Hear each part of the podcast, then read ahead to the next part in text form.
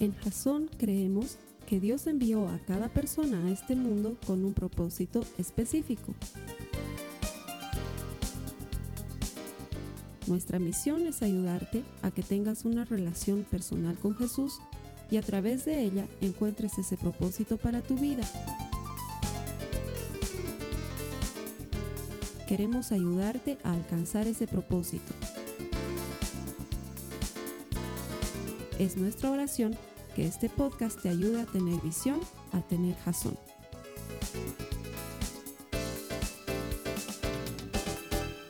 Hoy estamos comenzando una nueva serie y esta serie se llama Descubre el seguidor que hay en ti. Y te voy a explicar por qué se llama así la serie. Como tú sabes, yo fuera de la iglesia alguna vez soy contratado para dar algunas charlas en empresas, en, organizaciones que necesitan motivación y liderazgo y voy y, es parte de mi trabajo, es mi oficio, ¿sí? Y luego de una de estas actividades que salió muy linda, uno de los que participó en la charla me acerca y me dice, Carlos Alberto, qué linda tu charla, gracias, que no sé qué, varias cosas me habla y me dice, pero tú eres pastor, ¿no? Me dice. Y yo le digo, sí, soy pastor en una congregación pequeñita en La Paz. Y él me dice, me imagino que en tu iglesia todo el tiempo los debes entrenar en liderazgo. Y me mandó al limbo el hermano. Puse a pensar, me puse a pensar y pensar. Tanto así que esto me llevó a luego estar orando al respecto. Estaba orando, estaba hablando con el Señor. Y el Señor fue muy lindo y muy claro cuando me respondió. Y entonces me di cuenta de esto. Seguime un ratito con la idea. Jesús es el líder máximo. Es el líder definitivo. No hay otro como Jesús. Si le quitamos todos los aspectos de fe, aún así es el líder definitivo. No hay otro líder en toda la historia de la humanidad que le llegue a los talones a Jesucristo en su manera de liderar, en su manera de compartir su enseñanza, en su cantidad de seguidores, en su poder e influencia. Nadie le llega, ni juntándose. Y aquí podemos juntar a los buenos y a los malos. Juntarlo a Napoleón, a Hitler, a Gengis Khan, a todos los que quieras. No le ganan en liderazgo a Jesucristo. Él es el líder definitivo y por excelencia, ¿sí? No hay otro como Él, incluso olvidándonos de temas de fe, es el campeón del liderazgo. Pero si tú ves, Jesús no vino a formar líderes, Él vino a formar seguidores. Es decir, tú escuchas las enseñanzas de Jesús y aprendes de Él y eventualmente puedes llegar a ser un gran líder. Pero cuando escuchas la enseñanza, Él no te está enseñando a ser líder. Él te está enseñando a ser líder con su ejemplo, pero en la enseñanza, en el contenido, Él te está enseñando a ser seguidor. Entonces, hablando con el Señor, Él me decía, es que mi modelo es diferente. Yo no he venido a formar líderes, yo he venido a formar primero seguidores. Entonces, me cambió la estructura y dije, ok, en Jasón siempre les enseño la palabra de Dios.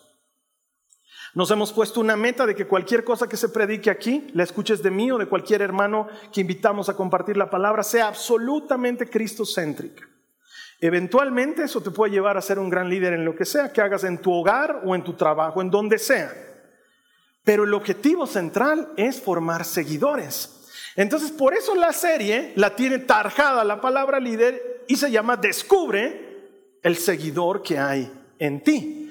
Porque si logras ser un excelente seguidor, una excelente seguidora, eventualmente llegarás a ser un gran líder. Porque te has debido dar cuenta, en el mundo hoy tenemos mucho de esto de querer ser líderes. Em, gracias a las redes sociales. Las redes sociales le han hecho creer de alguna manera a las personas que todos, por acumular seguidores, pueden ser muy influyentes y de alguna manera ser líderes. Y todo se ha trastocado porque luego se nos hace consumir mucha basura en relación a lo poco bueno que hay en redes sociales. Es decir, eh, conectate a YouTube busca un buen mensaje, vas a encontrar cientos de buenos predicadores, pero como sus mensajes duran más de 15 minutos, no son tan vistos, como esa señora que tiene millones de vistas solo porque come pan. Sí, pone pan y empieza a comerlo, golpeándose contra la mesa y millones de vistas. Y tiene millones de seguidores y la gente cuando llega a algún lugar se sacan fotos con ella. Y no tengo nada en contra de ella, pero Tiene millones de seguidores por comer pan. Entonces las redes sociales nos dan esa falsa ilusión de que cualquiera acumulando muchos seguidores es un gran líder, pero la Biblia tiene un modelo diferente.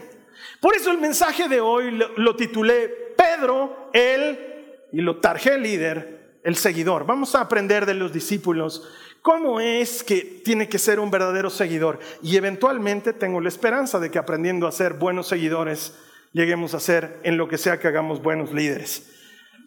Te voy a contar un poco, en la época de Jesús, el oficio máximo, lo más aspirado en la vida, el, anhelo más grande era llegar a ser un maestro. ¿Sí? En la época de Jesús habían muchos rabinos, él no era el único, habían muchos rabinos, por eso también has debido escuchar en las escrituras que decían que la gente amaba las enseñanzas de Jesús porque no era como los otros maestros, dice, él enseñaba diferente, con autoridad. Eso quiere decir que habían muchos rabinos. Y la aspiración máxima de la gente era ser rabinos. ¿Y cómo comenzaba todo? Cuando eras pequeño, a partir de tus cinco años, seas hombre o mujer, se te metía en la escuela bíblica y empezabas a aprender a conocer la palabra de Dios. Y de tus 10 hasta, perdón, de tus 5 hasta tus 10 años se te enseñaba a memorizar el Pentateuco, ¿sí? La ley, la Torah, como le llaman los judíos, que son Génesis, Éxodo, Números, Levítico y Crónicas. ¿Perdón? Gracias a los que sí conocen la palabra de Dios. Los otros hermanos se la creyeron y van a ir a buscar crónicas después. Eh, y la memorizaban.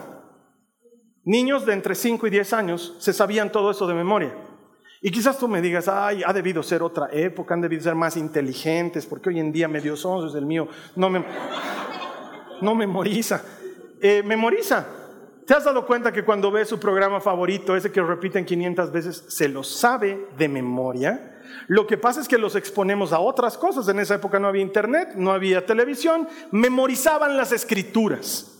Desde sus 10 años hasta sus 15 años entraban a la segunda etapa de conocer las escrituras. En esa les enseñaban los profetas, los salmos, los libros históricos, todo lo que viene a continuación en el Tanaj. ¿Sí? Y cuando habían llegado a los 15 años, si eran hombres, porque lastimosamente la época era muy machista, las mujeres no podían optar a ser rabí, solamente los varones.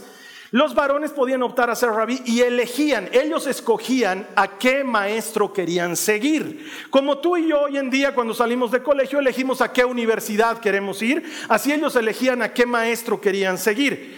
Pero como sucede hoy también que hay examen de admisión en las universidades, sobre todo en las importantes, si el maestro, si el rabí era muy reconocido, te iba a tomar en persona el examen. Y el examen era algo que no ibas a entender. Tú y yo, nosotros como occidentales de este siglo no lo, entenderíamos.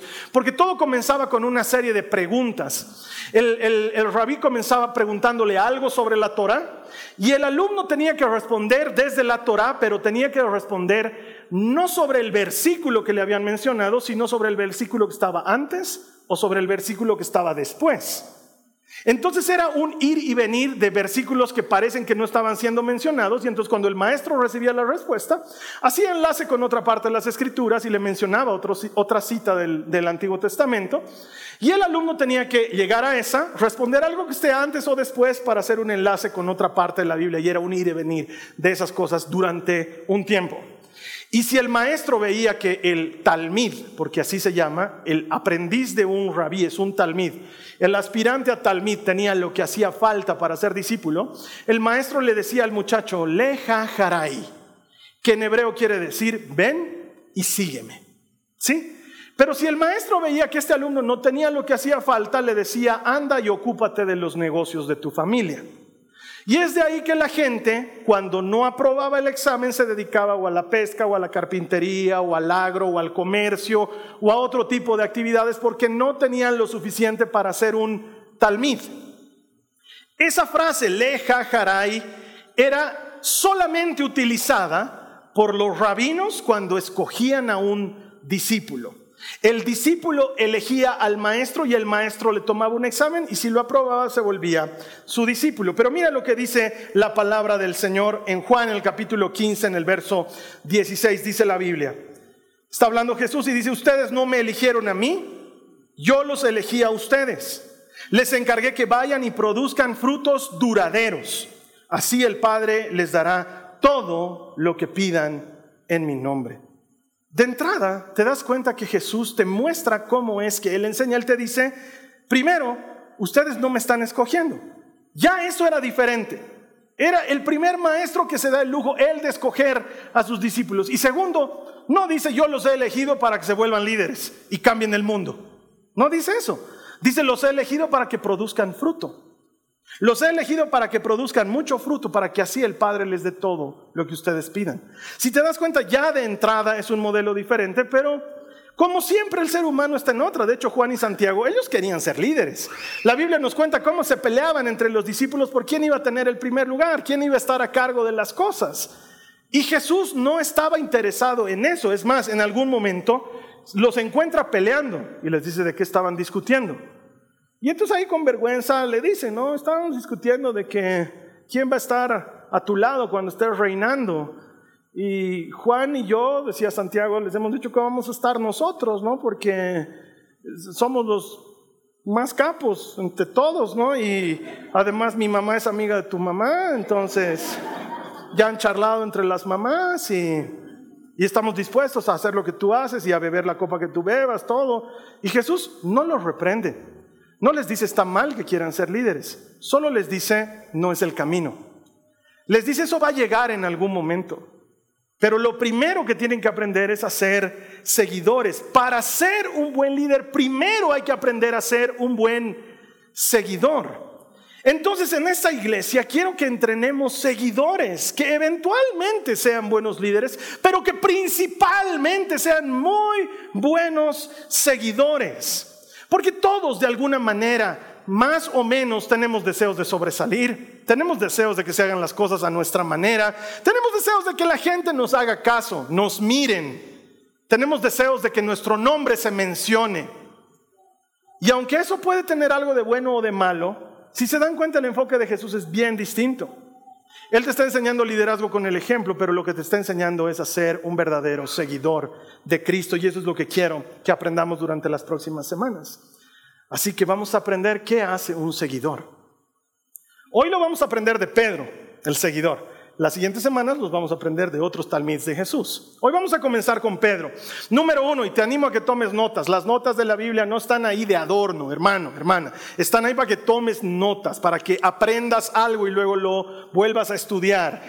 Número uno, ¿qué hace un seguidor? Un seguidor sigue a su maestro. Un seguidor, obvio, lo lógico, lo primero, si es seguidor, sigue al maestro. Mira lo que dice Mateo 4, los versos 18 al 19. Dice, cierto día, mientras Jesús caminaba por la orilla del mar de Galilea, vio a dos hermanos, a Simón también llamado Pedro y a Andrés, que echaban la red al agua porque vivían de la pesca.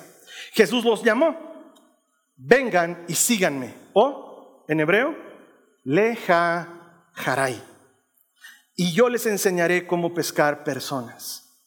Ahora, ¿sabes qué? Ese era como un código, como una palabra clave. Cuando Pedro y Andrés están guardando sus redes, y ven que se acerca el maestro que estuvo predicando en la barca, ya saben quién es. Todo el mundo en ese momento ya sabe quién es Jesús, ya todos están hablando de él, ya lo han escuchado predicar, ya ha echado fuera un par de demonios, ya ha sanado un par de enfermos, ya ha hecho lo que está haciendo. Entonces todos ya saben quién es él. De pronto, este nuevo maestro, un rabí de renombre y de gran autoridad, se acerca y les dice la palabra clave. No les dice algo desconocido, les dice la palabra clave, leja jaray. Con razón lo dejan todo. Porque estaban pasando de ser unos don nadies, pescadores. En esa época los pescadores no eran nadie. Tenían por encima primero al gobierno de Roma, luego tenían el estatus religioso del pueblo judío y luego ellos estaban entre el pueblo, uno más. ¿Quién conoce sus nombres? ¿Quiénes son ellos? Todo el mundo aspiraba a ser talmid. A Pedro, Andrés. En algún momento, en alguna escuela rabínica, alguien les dijo, ve y ocúpate de los negocios de tu familia. Y por eso ellos se dedicaron a ser pescadores. Pero ellos anhelaban, como todos los chicos de su momento, ser los, los alumnos de un maestro, los talmids de un rabí. Con razón Pedro lo deja todo, porque dice, mi día ha llegado. Imagínatelo llegando a su casa, mujer. Y la mujer diciéndole, bienvenido Pedro, ¿y dónde está la comida? Vamos a tener que comer otra cosa. Ya no soy pescador. ¿Cómo que ya no eres pescador? Sí, ahora soy talmid. Estás loco, te has aplazado en el examen. Te has aplazado en el examen años atrás. No, mujer, estábamos pescando y se acercó un hombre. ¿Has escuchado hablar de Jesús de Nazaret? Claro, el maestro de Galilea se acercó. ¿Y sabes a quién le dijo Leja Haray? Andrés. Y a mí también. ¿A ti? Sí, a mí también. Su vida nunca más es la misma. Pasa de ser nadie a ser el alumno de un maestro de Israel, ya no menospreciado, ya no echado por fuera, a estar ahí con su maestro. Empieza a seguirle. Le sigue a todos lados. Por eso, mis hermanos, un seguidor va a tener que dejar cosas. Porque si quieres seguir al maestro, vas a tener que dejar cosas. Por eso muchos de nosotros no queremos ser seguidores porque no siempre estamos dispuestos a dejar. Dos semanas atrás el Osby te contaba que estuvimos charlando en mi oficina cuando eh, le, bueno, la invitamos a su esposa, a la Rena, que forme parte del equipo que estamos entrenando para liderar Barak. Y eso fue maravilloso para la reina, pero también fue una bomba en su casa porque tienen tres hijitos pequeñitos y es muy difícil les va a quitar tiempo, va a consumir sus actividades familiares y el Osby ama ver deportes los sábados y las actividades de jóvenes son los sábados. Y entonces viene y me charla, el Osby tiene un corazón enorme para servir al Señor y me dice, al final lo hemos visto como una cosa buena y, estamos agradecidos de que el Señor nos esté llamando a servirle. Y no creo, me dice que el Señor algún rato también te pida todo, ¿no ven? O sea, no creo que algún rato Él me diga que, que deje de ver la Liga Premier, no creo que Él me diga. Y yo lo miro y me río. Y le digo, hermano, no te quiero mentir. No te puedo mentir. No a todos les pide. Porque te vas a encontrar en la Biblia con gente que incluso va y le dice a Jesús, yo quiero seguirte. Y Jesús les dice, anda, ocupate de los negocios de tu familia. ¿Te has dado cuenta que eso había sabido decir también? Él anda, ve por los negocios de tu familia. Pero hay otros a los que Jesús les dice, leja haray ven y sígueme. Y Osby, a esos Dios les pide todo. Y no sé, no me quiero adelantar, no sé si le estará pidiendo eso a tu familia, pero llega un rato que te lo pide todo. Y si tú quieres seguirle, tienes que dejarlo. Y ahí es donde muchos no estamos listos. Queremos ser grandes líderes, pero no estamos listos para ser grandes seguidores. Un gran seguidor, una gran seguidora va a ir donde vaya el maestro y por eso no puede estar llevando su vida anterior y las cosas que está cargando no tiene que dejarlas porque lo tengo que seguir a donde él vaya. Y cuando deje y le siga, voy a empezar a pasar tiempo con él. Ah, es que date cuenta, a Jesús lo seguían miles pero a veces lo veían, a veces no. Algunos estuvieron en la multiplicación, otros no. Algunos estuvieron en la resurrección del hijo de la viuda de Naín, otros no. Algunos lo vieron a Lázaro, otros no. Pedro estuvo en todo. Pedro estuvo en el monte de la transfiguración. Hay cosas que Jesús le enseñó solo a Pedro y a nadie más. Porque un seguidor sigue a su maestro, lo sigue a donde quiera que vaya. Es como cuando yo era changuito, empecé a pasar taekwondo. En el taekwondo teníamos un entrenador que era el entrenador oficial del, club, del, del, lugar de entrenamiento, el gimnasio de taekwondo. Pero había un muchacho que era el alumno destacado, que era mayor que yo, que sin saberlo yo, porque en ese tiempo no conocía a Jesús, yo lo había elegido como mi maestro. Jorge se llama, hasta el día de hoy es campeón de taekwondo, es fabuloso. Si el Jorge se quedaba entrenando horas extra, yo me quedaba entrenando horas extras. Entonces le decía a mis papás, hoy día voy a quedarme un rato más en el taekwondo. ¿Por qué? Porque el Jorge está entrenando. ¿Quién es el Jorge? Es mi profesor, les decía. Él me está enseñando. Muchas veces le decía a mi mamá, mamá, voy a llegar más tarde del taekwondo a la casa. ¿Por qué? Me decía, es que el Jorge ha dicho que va a bajar trotando hasta su casa, yo voy a trotar con él. ¿Tanto vas a trotar? Me decía, sí, es que si él trota, yo tengo que trotar con él. Yo lo veía como mi maestro y yo lo seguía en todo lo que él hacía. Si él hacía algo, yo hacía igualito. Él se ponía una bolsa de plástico debajo del uniforme de taekwondo para transpirar y quemar grasa. Yo me ponía mi bolsa de plástico. ¿Por qué? Porque mi maestro, yo le seguía en todo lo que él hacía, porque un discípulo sigue a su maestro. Mira lo que dice Ruth en el capítulo 1 del libro de Ruth, en el verso 16. Pero Ruth respondió, le está hablando a su suegra Noemí, no me pidas que te deje y regrese a mi pueblo. A donde tú vayas, yo iré, donde quiera que tú vivas, yo viviré. Tu pueblo será mi pueblo y tu Dios será mi Dios. Ruth había elegido ser seguidora de Noemí. Ruth decidió seguirla. Y si tú vas, yo voy. Y si tú te quedas, me quedo. ¿Comes? como ¿No comes? Hacemos ayuno las dos. No te vas a librar de mí. Porque eso es lo que hace un seguidor. Un seguidor sigue a su maestro. Y en esta iglesia, mi hermano, aquí seguimos a Jesucristo. Tú no me sigues a mí. Tú no sigues a algún líder de algún grupo. Todos aquí somos seguidores del único y más grande líder de toda la historia. Su nombre es Jesucristo. Y si Él va, nosotros vamos. Si Él se queda, nosotros nos quedamos. Él ha dicho, vamos a rescatar jóvenes, vamos a rescatar jóvenes. Él ha dicho, vamos a trabajar con niños, vamos a trabajar con niños. Por eso me encanta cuando surge alguna iniciativa de entre los líderes de grupos, de servicios, de compartimientos y me dicen, hermano, estamos queriendo hacer esto. Yo digo, le han preguntado al Señor, sí, Él nos está guiando esto. Entonces digo, hagámoslo. ¿Por qué? Porque en esta iglesia seguimos a Cristo. Somos sus seguidores. Y si Él nos dice que vayamos, vamos y vamos a confiar en Él. Un seguidor sigue a su maestro, un discípulo sigue a su maestro. Ruth decidió que su suegra iba a ser su maestra y la seguía y se fue a vivir con ella. El discípulo se va a vivir con su maestro. De hecho, lo encuentras en el Evangelio. Eh, Juan, Andrés van y le dicen a Jesús, Señor, mostranos dónde vives. Y Jesús va y les muestra, les dice, vengan, vean, les muestra su casa. Y la Biblia dice que se quedaron ahí a vivir con él. Si tú tienes mentalidad occidental como la nuestra, no sabes lo que pasa en esa cultura, dices, qué mangueros, que se quedan a vivir con él. Pero en realidad se quedan a vivir con él porque eso es lo, eso es lo que hacía un seguidor, se quedaba a vivir con su maestro. Y si tú quieres ser seguidor de Jesús, deberías estar persiguiéndole, constantemente buscando dónde está yendo para quedarte a vivir con él, porque un seguidor sigue a su maestro. Número dos, un seguidor obedece a su maestro. Un seguidor obedece a su maestro. El primer principio de liderazgo que me enseñaron en mi vida decía esto. El que sabe obedecer, también sabe dirigir. Así me decían. ¿Sabes por qué? Porque yo era un desobediente. Es que yo quería hacer lo que me daba la gana. Entonces a mí mi líder me decía, si quieres aprender a liderar, primero tienes que aprender a obedecer. De hecho, el segundo principio de liderazgo que me enseñó fue el siguiente. El que obedece nunca se equivoca. Siempre me decía eso. El que obedece nunca se equivoca. ¿Por qué?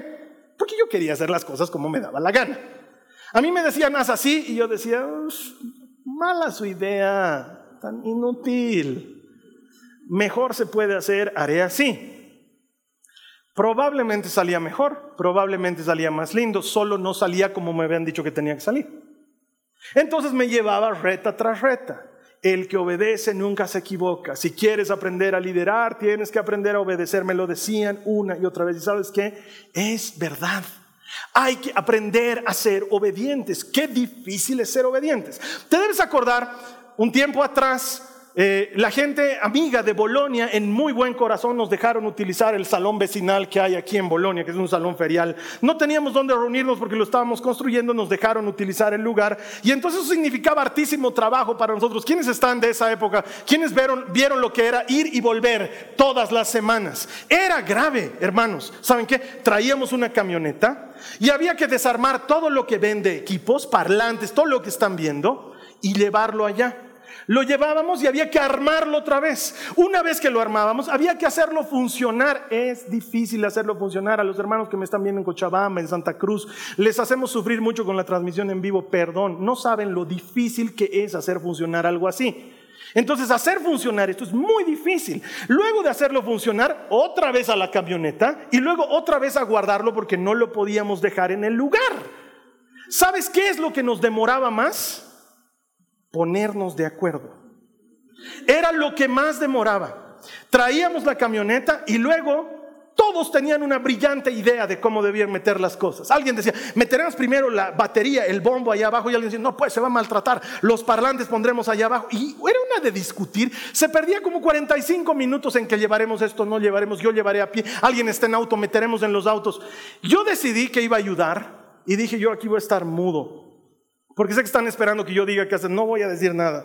Entonces decía, llevaremos las guitarras en una vagoneta. Yo alzaba las guitarras, las llevaba a la vagoneta. Alguien me decía, ¿dónde están las guitarras? En la vagoneta. No, no, no, que vayan en la camioneta. Ok, yo iba a sacar las guitarras. No, o sea, yo no era cero pienso. Yo no decía nada. Me decían, haz, yo hacía. Llevaba otra vez. Alguien me reñía, ¿para qué has traído las guitarras? Me han dicho que traiga. Llevarlas a la vagoneta. yo llevaba otra vez a la... Ida y vuelta, ida y vuelta. ¿Por qué? Porque había mucho entre quien tenía la idea. Sabes que de alguna manera todos sentimos que deberíamos dirigir. Todos sentimos que deberíamos estar a cargo. Todos sentimos que deberíamos liderar. Tal vez no todos, pero casi la mayoría. Qué distinto es cuando te sabes someter, permites que alguien te lidere. Y Jesús vino a entrenar eso, seguidores. Él no les consultaba, muchachos, ¿les parece si multiplicamos los panes? ¿Qué es eso, Jesús? Es que hayan pocos panes y los volvamos muchos panes. ¿Les parece una buena idea? No, Señor, el pan tiene gluten. ¿Sabes qué? Si hiciéramos eso con carne, una multiplicación de las carnes, eso sería oh, otro nivel de multiplicación.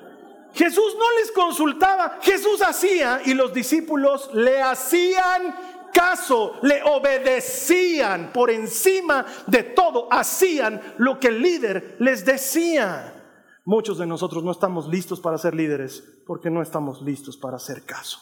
Así de sencillo. Mira lo que dice Lucas 5 en el verso 5. Maestro, respondió Simón, esta es una cita de la pesca milagrosa. Hemos trabajado mucho durante toda la noche y no hemos pescado nada, pero si tú lo dices, echaré las redes nuevamente. Pedro podía, y esto lo hemos hablado alguna vez, podía decirle, maestro, mira, no te ofendas, yo no te digo qué predicar, tú no me digas cómo pescar. O sea, yo, el pescador aquí soy yo, en buena onda, creo que tu papá carpintero es, ¿no? Entonces, no te metas, o sea, Toda la noche hemos tratado, no hemos logrado, no voy a volver a meter las redes. ¿Acaso vos vas a sacar? Grave es el trabajo, ya las hemos eh, sacado la basura, desenredado, ya están limpias. No me hagas hacer. No, ¿sabes qué le dice? Le dice, yo soy el pescador, pero tú eres el maestro.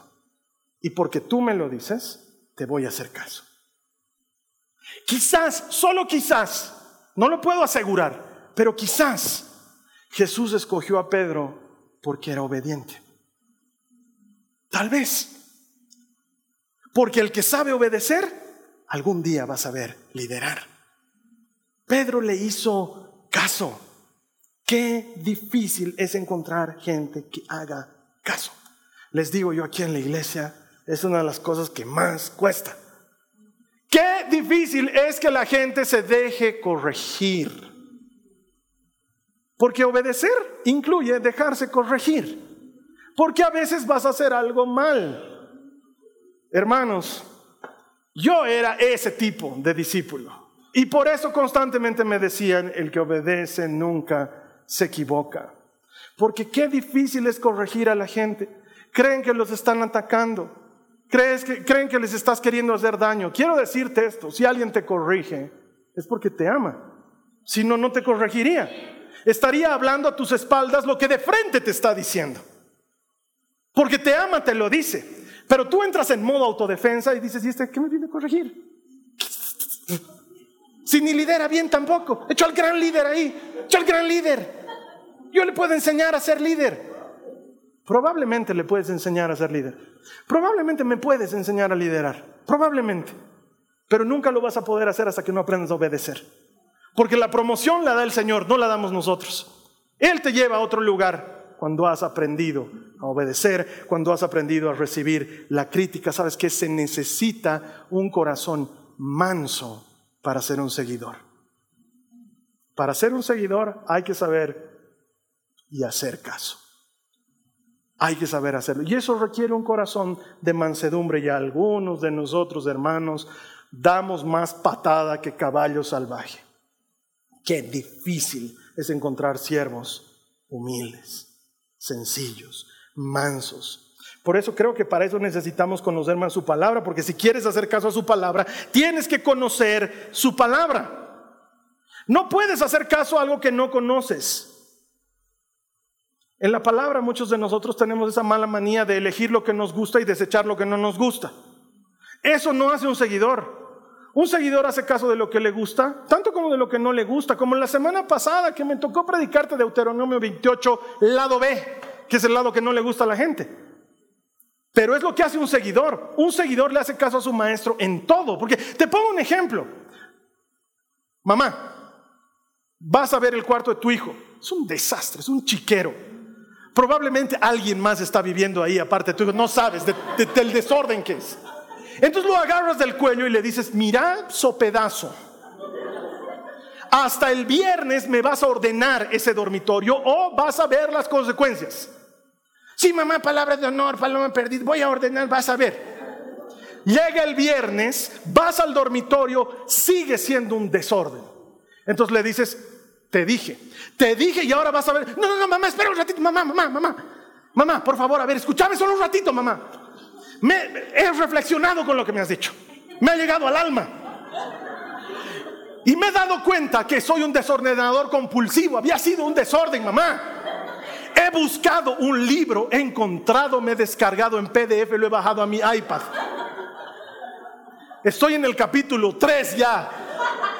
Estoy aprendiendo a ser un ordenador porque había tenido un problema, mamá. Entonces yo te pido, por favor, dame una semana más hasta el próximo viernes. Ya voy a haber terminado de leer el libro, ya va a estar ordenado el dormitorio, palabra, mamá.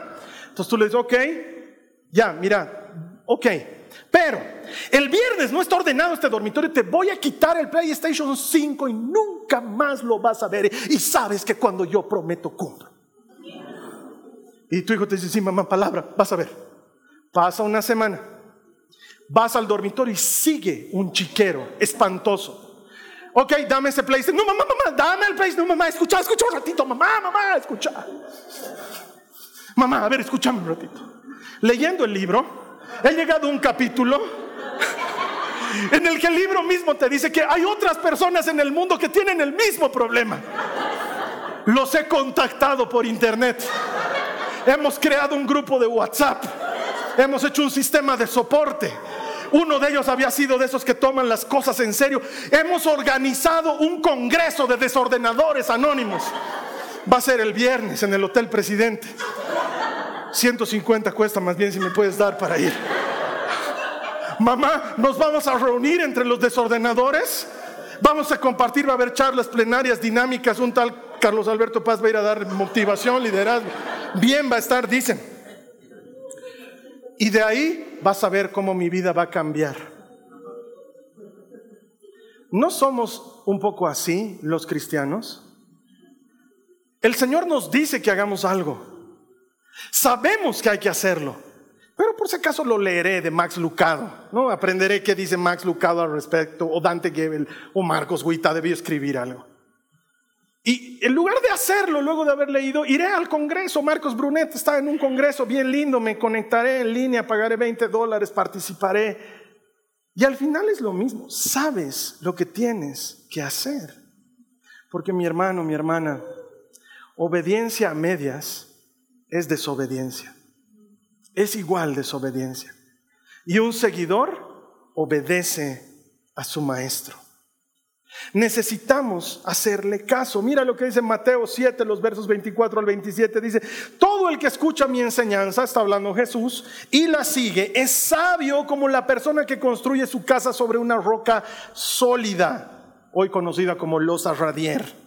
Aun cuando llueva cántaros y suban las aguas de la inundación y los vientos golpeen contra esa casa, no se vendrá abajo porque está construida sobre un lecho de roca. Sin embargo, el que oye mi enseñanza y no lo obedece es un necio, como la persona que construye su casa sobre la arena.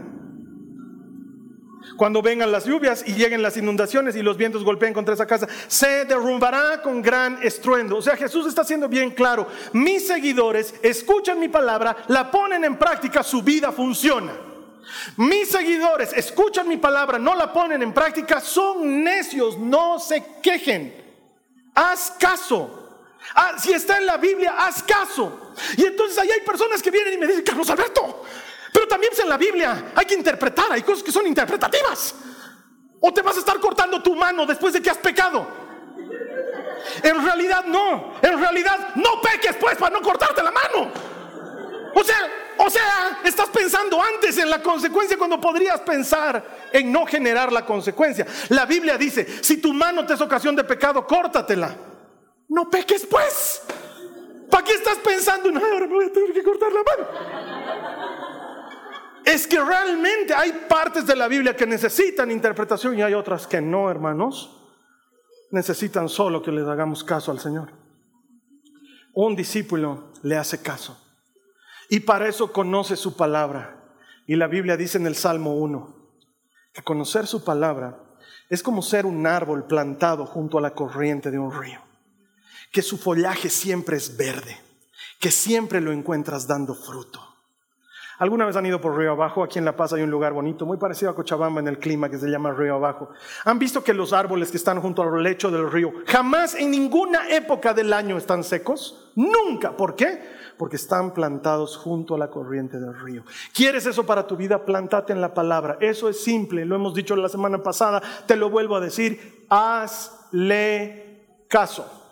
Así de simple, hazle caso. Y número tres, un seguidor siempre aprende de su maestro. La siguiente semana vamos a aprender más cosas que hace un seguidor, pero desde la vida de otro discípulo. Hoy lo estamos viendo desde la vida de Pedro, que ha pasado incontables horas con el maestro aprendiendo directamente de él. Directamente de él ha recibido la enseñanza. De hecho, los que saben de historia y de teología dicen que el Evangelio de Marcos muy probablemente, si no es que seguramente fue escrito por Marcos mientras se lo dictaba Pedro. Porque Marcos era un discípulo más pequeño, digamos, en cambio Pedro era del círculo íntimo de Jesús. Y en Marcos se nos cuentan cosas que son solamente posibles si alguien las vivió y Pedro estuvo ahí. Pedro pasó incontables horas aprendiendo directamente del maestro. Es más, es muy probable que Pedro haya tenido más de 20 años y el resto de los discípulos hayan sido más jóvenes. Date cuenta de esto. Unos muchachitos. ¿Cómo sabes esto? Carlos Alberto. No tengo datos concluyentes, pero sí pistas. Una de ellas, algo que solo sucedió entre Pedro y Jesús, porque habían cosas que solo pasaban entre Pedro y Jesús, como dos adultos conversando. Quiero que me entiendas. Jesús le dice a Pedro, Pedro, ¿quiénes tienen que pagar impuestos? ¿Los hijos o los que no son hijos? Y Pedro le dice, los que no son hijos. ¿Y entonces por qué nos cobran impuestos a nosotros? Le dice Jesús. Sin embargo, para que no se escandalicen, Vamos a pagar el impuesto, anda al lago, vas a encontrar un pez, abrí el pez, dentro de su boca va a haber una moneda. Pedro ahí tomando nota de súper raro todo lo que me está haciendo, pero yo te hago caso, yo, porque era Pedro era así. Juan a lo mejor le hubiera dicho pez, no podemos conseguir la moneda en otro lado, lo haremos bailar a Santiago que nos den monedas de eso. Pedro hace caso, me encanta, Pedro hace caso. Pedro va, abre el pez, tiene una moneda y paga el impuesto. En esa época el impuesto solo lo pagaban los hombres adultos a partir de 20 años. ¿Por qué Pedro no le dice, y los muchachos los van a meter a la cárcel? ¿Por qué Pedro no, les no le dice algo así? ¿O por qué Jesús no le dice, y por si acaso vas a abrir otro pez más, ahí vas a encontrar un lingote de oro, eso va a cubrir por todo el ministerio de los próximos tres años, los chicos no van a... No, solo le pide que pague de él y de Pedro. Sabemos que la Biblia nos dice que Jesús comenzó su eh, ministerio más o menos a los 33 años, dice la Biblia. O sea que muy probablemente Pedro tenía entre 20 y 33 años más o menos, era un muchacho. A mí me da esperanza escuchar eso, porque han sido un grupo de muchachitos rechazados por algún rabí, que escucharon alguna vez que alguien les dijo, ocúpate de los negocios de tu familia, que luego escucharon del mejor de todos, Leja Haray, ven y sígueme. Un grupo de muchachitos han cambiado el mundo. Me da mucha esperanza. Esos muchachitos aprendieron directamente de Jesús. Mira lo que dice Mateo 11, 29. Dice, carguen con mi yugo, está hablando Jesús. Y aprendan de mí. ¿Qué dice? Aprendan, aprendan de mí. Pues yo soy apacible y humilde de corazón y encontrarán descanso para sus almas. Carguen con mi yugo y aprendan de mí. Yugo, tal vez te lo he explicado alguna vez, artilugio de madera que sirve para tener a dos bueyes juntos, para arar la tierra, generalmente pones un buey débil junto a un buey fuerte, para que el peso esté equilibrado y el esfuerzo esté equilibrado. ¿Sí? Y de alguna manera Jesús nos está diciendo eso, yo soy el buey fuerte, tú eres el buey débil, carga con mi yugo, lo hagamos juntos, juntos vamos a poder. Pero hay algo que tal, tal vez tú y yo no lo sabíamos, y es que en la época de Jesús, yugo no solamente era eso entre los bueyes, pero yugo era la palabra hebrea con la cual se describía la cátedra de un maestro en Israel. Cuando Jesús está diciendo mi yugo, está hablando de ese yugo de madera, pero también está hablando de su cátedra, de su manera de enseñar las escrituras, que a decir de todos era distinta a la manera de enseñar de los demás maestros. Y lo que les está diciendo es esto, aprendan de mi cátedra. Aprendan de mi manera de enseñar la palabra. Aprendan de mi forma de compartir la buena noticia y hallarán descanso para su alma. Mi cátedra es diferente, es fácil, es ligera. Aprender del maestro es eso. Un discípulo aprende de su maestro, un seguidor aprende de su maestro, un seguidor toma nota de todo lo que él dice y lo trata de poner en práctica. Está constantemente buscándole para saber más de él. No se pierde de ninguna oportunidad en la que el maestro vaya a decir algo porque quiere aprender de él. Cuando yo era muchacho yo era así. Me metí a ser scout, muy changuito. Habían hartos que eran nuestros líderes, pero yo me agarré de uno. Se llama Manfred. Es dentista. Hace años que no lo veo, pero le guardo un profundo cariño. Él me enseñó a armar carpas, me enseñó a abrir cisternas, me enseñó a cavar y picar, me enseñó muchas cosas de scouts. Hasta el día de hoy yo armo carpas como las armaba mi maestro. Y cuando hacemos campamentos, hago lo que mi maestro me enseñó. Aprendí de él y lo hago a su manera. Cuando era tecondista, les digo, Jorge Scholz se llama el que me enseñó taekwondo. Es brillante, hasta ahora es cinta negra, campeón de taekwondo. Él gritaba, porque cuando haces taekwondo gritas, él gritaba de una manera diferente. Entonces yo empecé a gritar como él, igualito. Un día se me acerca el verdadero profesor de la escuela y me dice, a ver, grita. Todos gritaban, ¡ya! Yo gritaba, ¡Uh! Porque así gritaba mi maestro, ¡Uh! Entonces él me dice, a ver, puño, ¡Uh! Le digo, ese grito, me dice, ¿de dónde lo has sacado? Entonces yo le digo, el Jorge grita así. El Jorge estaba más atrás. El profesor lo mira, Jorge, puño, ¡Uh! grita. Buen grito, dice el profesor. Lo hacía así mi maestro, así lo hacía yo. Es más, hasta el día de hoy, yo preparo mis prédicas como mi maestra me enseñó. Me enseñó una forma de preparar las prédicas. Con el tiempo, obviamente, he aprendido más y le he añadido unas cuantas cosas, pero la estructura me la enseñó mi maestra. Hasta el día de hoy lo sigo haciendo así, porque aprendí de ella. Un seguidor aprende, aprende de su maestro. Yo te pregunto a ti, hermano, hermana, ¿qué estás aprendiendo de tu maestro? ¿Qué has aprendido de él? Porque cuando yo oro, le pido que me enseñe algunas cosas que todavía no las he aprendido, pero quiero aprenderlas. Le digo, Señor, quiero amar como tú amas. Porque yo no amo así, Señor. ¿Sabes qué? Me has puesto de pastor, pero yo creo que tengo más corazón de profeta. Yo no quiero cuidar a la oveja, yo quiero ponerla en el altar y sacrificarla y que la sangre se... y mancharme con la sangre y que aprenda oveja condenada. Padre, tú quieres que la ponga en mis hombros y que la cargue por un trecho. Quiero amar como tú amas. Me sorprende cómo amas a la gente, porque hay gente a la que yo no la amo.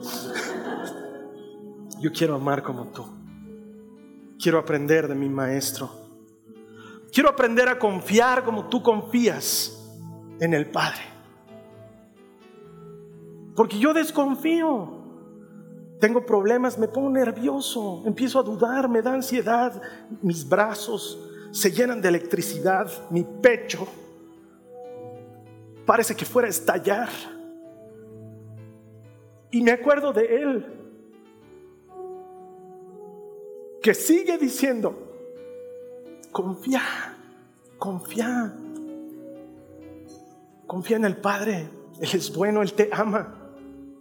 Estás bajo una promesa. Hay un buen futuro. Tu esperanza no va a ser defraudada. Confía. Quiero confiar como Cristo confía en el Padre. Entonces le digo, maestro, enséñame a confiar como tú confías en el Padre. ¿Sabes qué? Quiero servir como sirve Él. Él no elige, Él sirve.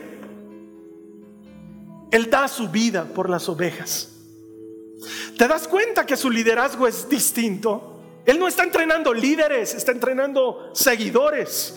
Porque eventualmente, eventualmente, el que sea un extraordinario seguidor va a ser un extraordinario líder. Pero primero hay que ser seguidor. Mi hermana, mi hermano, soy el primero en creer que este mundo necesita líderes. Por eso enseño liderazgo. Tal vez me has visto en la tele. El Rodri creía que era psicólogo.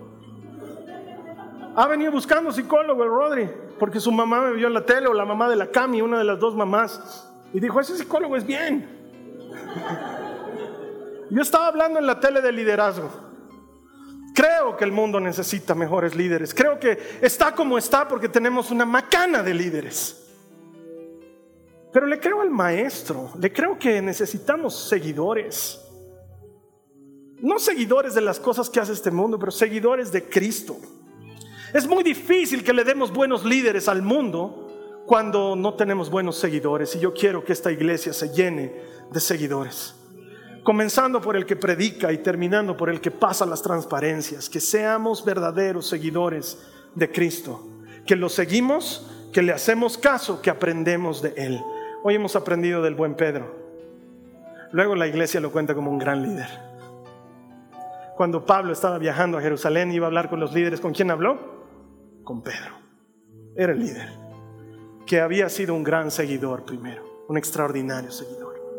Así que las próximas semanas espero que te sirva de ánimo. Vamos a seguir hablando sobre descubre el seguidor que hay en ti, para que el Señor forje ese seguidor, esa seguidora. Ese que ya ha escuchado Leja Jaray, porque además quiero decirte esto. No sé si en algún momento el Señor te lo va a pedir todo. No, no, no tengo manera de saberlo. Pero sí te puedo decir esto con absoluta certeza, si estás escuchando este mensaje hoy, el primer paso Él ya lo dio y te dijo, Leja Haray, ven y sígueme. Él ya te lo dijo, ya lo has escuchado.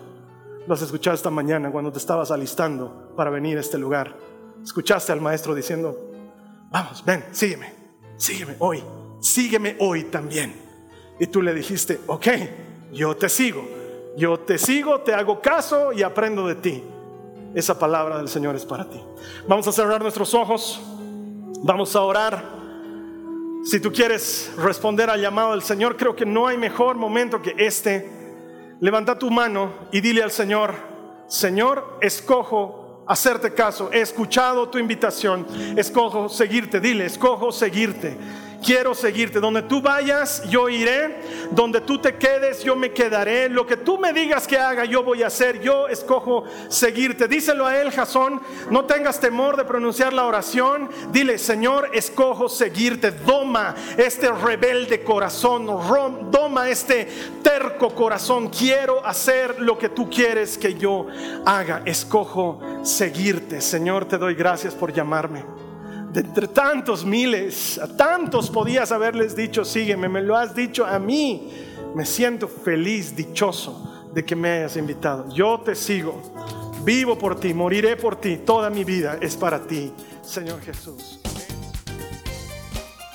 Esta ha sido una producción de Jason Cristianos con propósito. Para mayor información sobre nuestra iglesia o sobre el propósito de Dios para tu vida, visita nuestro sitio web www.jason.info. Allí encontrarás muchos recursos para animarte en tu relación con Dios, enseñanzas, nuestro blog, prédicas y mucho más. Te lo deletreamos www.jazon.info. También puedes visitarnos en nuestro sitio en Facebook www.facebook.com com barra jason.info. Que Dios te bendiga abundantemente. Muchas gracias.